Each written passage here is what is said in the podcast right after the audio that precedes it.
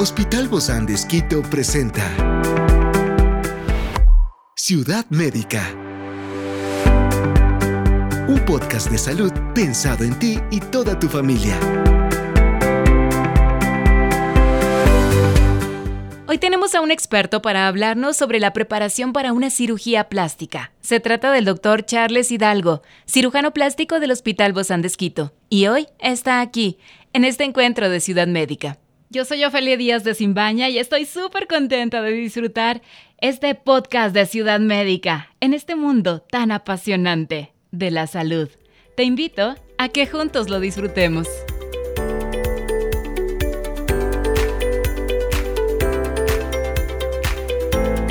La cirugía plástica es una especialidad médica que tiene como objetivo mejorar la apariencia estética y corregir deformidades físicas.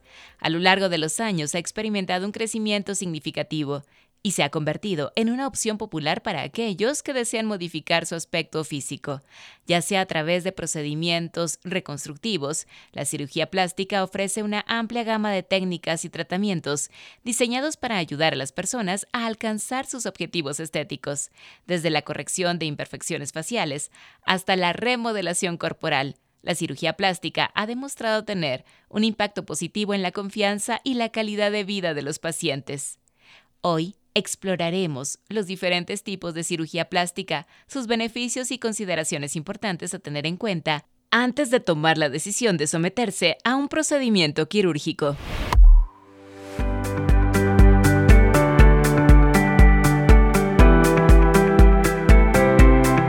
La cirugía plástica se ha convertido en una opción popular para aquellos que desean mejorar su apariencia física y aumentar también su confianza. Pero antes de someterse a cualquier procedimiento quirúrgico, es especialmente crucial comprender la importancia de la preparación adecuada. Por eso, hoy tenemos aquí en nuestros estudios a nuestro invitado. Se trata del doctor Charles Hidalgo, cirujano plástico del Hospital Bozán de Esquito. Qué gusto, Doc, recibirlo. Bienvenido. ¿Cómo estás, Ofe? Agradecido de tu invitación. Gracias, Doc. Igualmente, ¿cuáles son los pasos necesarios para prepararse adecuadamente antes de una cirugía plástica. Hoy no vamos a hablar que si nos vamos a hacer lipo, que si nos vamos a hacer seno, que si nos vamos a hacer nariz. No, hoy vamos a hablar de un paneo general de lo que es la cirugía plástica. Sabes que lo principal es conocer que el paciente tenga las ganas de hacerse ese procedimiento y que no venga influenciado por otra persona. Esto no sucede particularmente con los más jovencitos, que muchas veces son inducidos en casa para realizarse tal o cual cosa. Pensé que todo era por las redes sociales, Doc. También, o sea, en nuestros momentos las redes sociales influyen tanto o más que la casa. Está en discernir quién es el que viene porque lo quiere hacer y quién es el que viene porque le dicen que tiene que hacerse. Usted hace esa entrevista con ellos, doctor. Tenemos que entrevistarnos. La mayoría de veces te das cuenta porque un poco la experiencia. ¿Qué le induce a usted a decir, mmm, viene influenciado? O oh, sí, viene totalmente convencido. Una de las primeras preguntas que les hago es, ¿qué quieres cambiar y por qué? Y le dicen, la nariz para verme más bonita. Cuando te dicen eso, sabes que el paciente quiere pero cuando te dicen, eh, es que no sé, creo que te deja la duda. Regresa a verle al familiar que generalmente viene acompañando. Bueno, es que yo creo que debería hacerse esto. Hay cierta influencia. Claro. Y en esos momentos se continúa la entrevista de lo más natural, pero siempre es necesario mandarle a una charla con un psicólogo cuando ya encontramos esos detalles. No a todos los pacientes, obviamente, pero si sucede eso, el psicólogo después te va a informar si es un chico tímido, pero si quiere la cirugía o, no. Es porque los amigos se han hecho o en la casa le dicen que se haga y mejor esperarle un poquito a ver qué que madure. Experiencias excepcionales son el motor que nos anima a trabajar por la salud integral de nuestros pacientes expresamos el amor de Dios para dar prioridad a la vida por sobre todas las cosas. Seguimos con nuestro compromiso, la seguridad del paciente. Hospital Bozán de Esquito, a la gloria de Dios y al servicio del Ecuador. y todo esto son cosas que a veces no escuchamos, ¿no? Se ve el resultado, se ven los cambios, pero no sabemos qué está pasando también dentro de la persona. Muchas cosas pueden suceder. Cuando quieres hacerte el procedimiento, si no vas influenciado, esos cambios son más difíciles de aceptar. Además de todo esto, hay exámenes médicos, evaluaciones que son necesarias antes de la cirugía plástica, ¿verdad? Siempre vamos a pedir como rutina por lo menos análisis de sangre, y un electrocardiograma. Si el paciente tiene algún otro compromiso de su salud, alguna comorbilidad, vamos a ir aumentando los exámenes de acuerdo al procedimiento que estemos yendo a realizar. De todo esto también hay que insistir en que conforme avanzamos en la edad, también son necesarios algunos otros estudios. También hay procedimientos o estudios propios de cada procedimiento. Vamos a ver que en la gran mayoría de los jovencitos el análisis de sangre habitual sin mayores contenidos es suficiente para nosotros. Pero si tú ya eres una persona, por decirlo de alguna manera, con diabetes, vamos a aumentar ciertas cosas e inclusive vamos a necesitar el chequeo de tu médico para que nos autorice que puedas realizarte la cirugía. Depende del tipo de enfermedades ¿no? que ya tenga cada paciente. Desde luego, no es que hay un paciente que por tener ciertas enfermedades no se puede realizar nada. Siempre es posible realizarlo pero ese siempre es posible, tiene que ir acompañado de varios análisis, de varias autorizaciones de otros médicos especialistas, porque no podemos solamente creer que tu deseo de realizarte la cirugía es suficiente para poder llevarte al quirófano. Doc, usted estaba hablando de los jovencitos, ¿no? Me llama mucho la atención porque uno pensaría que a lo mejor la mayoría de cirugías se hacen a una etapa más adulta, ¿desde qué edad empiezan estos jóvenes a realizarse las cirugías y por qué quizá ha cambiado tanto en ese sentido? Hablaba de los jovencitos que son la gran mayoría de pacientes en cuanto a cirugía de nariz. Eh, hombres y mujeres. Hombres y mujeres. Ellos ya en etapa de colegio buscan realizarse y muchos muy jovencitos que están 14, 15 años no siempre es factible realizarlo a esas edades. Es preferible esperar a que vayan creciendo un poco más. ¿Después de los 18? En general las mujercitas maduran su esqueleto, maduran su eh, física y mentalmente un poco más rápido que los varones. Entonces ellas se pueden hacer alrededor de los 15, 16 años y los varones 17, 18 años. Y pues por eso es que es una etapa en la que somos muy influenciables de cualquier lado.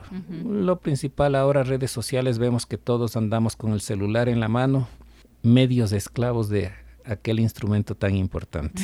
Sí, definitivamente. Y eso, eso es lo que a lo mejor mueve a que haya más procedimientos quirúrgicos de, de me refiero a cirugías plásticas, más ahora que antes, porque ahora se, se, se escucha, la gente lo vemos en las redes, ah, se hizo de esto, de esto y de lo otro, ¿no? Antes como que se me mantenía medio oculto, medio privado, que la gente no se entere. Sabes que sí, principalmente acá en la área de la sierra, era un poco más solapado el, tema de las cirugías. No es que no se realizaban, se hacían, pero los pacientes preferían pasar en el anonimato. No así en la costa, donde que los pacientes de la costa pues preferían avisarte que se hizo tal cosa, se hizo cual cosa. Y que se note. Y que, se, vea. Exacto. Yo tengo pacientes de la costa desde hace mucho tiempo que por ejemplo, se hizo una liposucción y te mandaba un mensajito por el WhatsApp, mire mi Facebook y ya publiqué fotos de cómo estoy. bueno. Mi antes y mi después. Sí, y es bonito ver esos mensajes. No, no todos les gusta publicar, prefieren eh, hacer parecer que es algo de su propio esfuerzo lo importante es que ellos se sientan bien con los resultados que obtienen. ¿Cuáles son las recomendaciones sobre alimentación, los hábitos de estilo de vida que se deben seguir antes de una cirugía plástica? ¿Esto sí influye, Doc? Sí, depende de lo que vamos a realizar. Cuando ya queremos hablar de contorno corporal o de estiramientos faciales, es muy importante la alimentación. Pero en otras partes no. Es que si hablamos solo de una nariz, no hay tanta relación. Es importante con que te cuides un poco después de la cirugía para que todo vaya bien. Como cualquier otra cirugía. Como cualquier otra cirugía. Pero si te estás haciendo una cirugía de contorno corporal, tienes que aprender a mantenerte, a cuidarte antes de la cirugía. Porque si lo quieres hacer recién después, pues te vas a ver más delgada, más esbelta y la mayoría de las veces con más ganas de comer un poquito más porque ya te ves mejor. Y ese poquito más a largo plazo pues va a provocar que todo lo que tú lograste todos tus esfuerzos en mantenerte y en hacerte la cirugía, el gasto que ocasionó, pues no duren tanto. Claro, y en todos los sentidos, ¿no? Porque no solamente es económico, sino también es emocional, de tiempo, de cuidados, de un montón de, áreas. El esfuerzo, el dolor que sentiste, o sea, ¿Son dolorosas, Doc, las cirugías plásticas? Todo, todo, toda cirugía tiene un poco de dolor, en más o en menos grado, pero siempre hay molestias, al igual que cualquier otro procedimiento, y hay que tomar analgésicos después de una operación. Y hablando de esto, qué importante es saber que si hay que tomar, obviamente ustedes toman medidas para minimizar los riesgos y las complicaciones durante y después de la cirugía plástica, porque se habla de tantos y tantos casos que han salido en las redes sociales, que han salido en las noticias,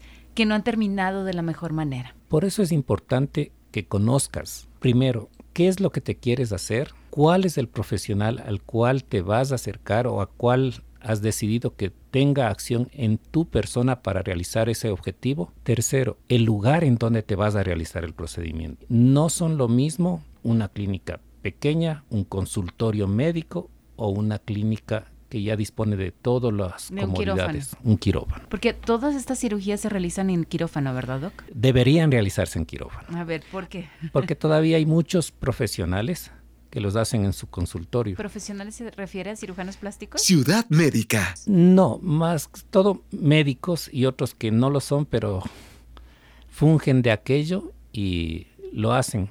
En Colombia se dio en algún tiempo que hacían lipoesculturas a domicilio. Ay, ¿cómo?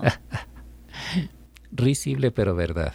Entonces es... Pero eso es una cosa irresponsable totalmente, tanto para el que lo realiza como para el que lo acepta también. Desde luego. O sea, si a ti te están ofreciendo hacerte una lipo en tu casa, pues yo ya dudaría. Claro, te dicen en la comodidad, no te dicen en la incomodidad de su casa. Y por eso es importante no solamente que sea un médico el que te hace, sino que sea un especialista en la materia. Además, ustedes no entran solos, ¿no? Entran claro, con todo un, equipo, completo. Estamos hablando de asistentes médicos que pueden o no ser eh, cirujanos plásticos anestesiólogos, enfermeras. El cirujano y el cirujano plástico. Eh, hay que diferenciar entre lo que es un cirujano plástico y un cirujano estético. A ver, aclárenos, Doc, este es el tiempo preciso para eso. Ciudad Médica. Bueno, para ser un cirujano plástico llevan más años de conocimiento, más años de estudio. ¿Cuántos años, Doc? Estamos hablando en promedio de 5 o 6 años. Más la, la, más la, carrera, de medicina. Es, usted es médico, la especialidad unos 5 años. Unos 5 años.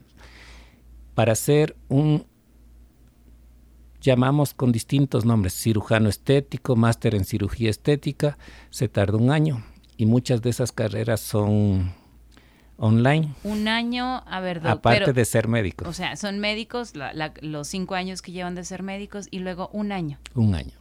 ¿Y con eso se puede? Con eso. Sí, el diploma no te autoriza hacer este tipo de cirugías, pero ya que el membrete lo dice cirujano estético, cirujano máster, te dejas llevar por el membrete. Pero ellos hacen o les enseñan cirugías de consultorio, o sea, a quitar lunares, hacer tumorcitos pequeños, cosas pequeñas en la piel, pero ellos igual hacen de todo. Creo que necesitamos hacer una segunda parte. Nos vemos en la próxima, Doc. ¿Le parece? Cuando gustes, estamos a tus órdenes y a las órdenes del público. Muchísimas gracias, mi querido Doc Charles Hidalgo, cirujano plástico del Hospital Bozán de Nos encontramos el día de mañana con otra parte de las cirugías plásticas. Ya volvemos. Gracias. Que pasen bien. Esta es una producción del Hospital Bozán de con el apoyo de HCJB. Encuentra este podcast de salud en las redes sociales como Spotify, SoundCloud y todas las plataformas digitales. Gracias por acompañarnos en este capítulo de Ciudad Médica, un espacio para tu salud. Hasta la próxima.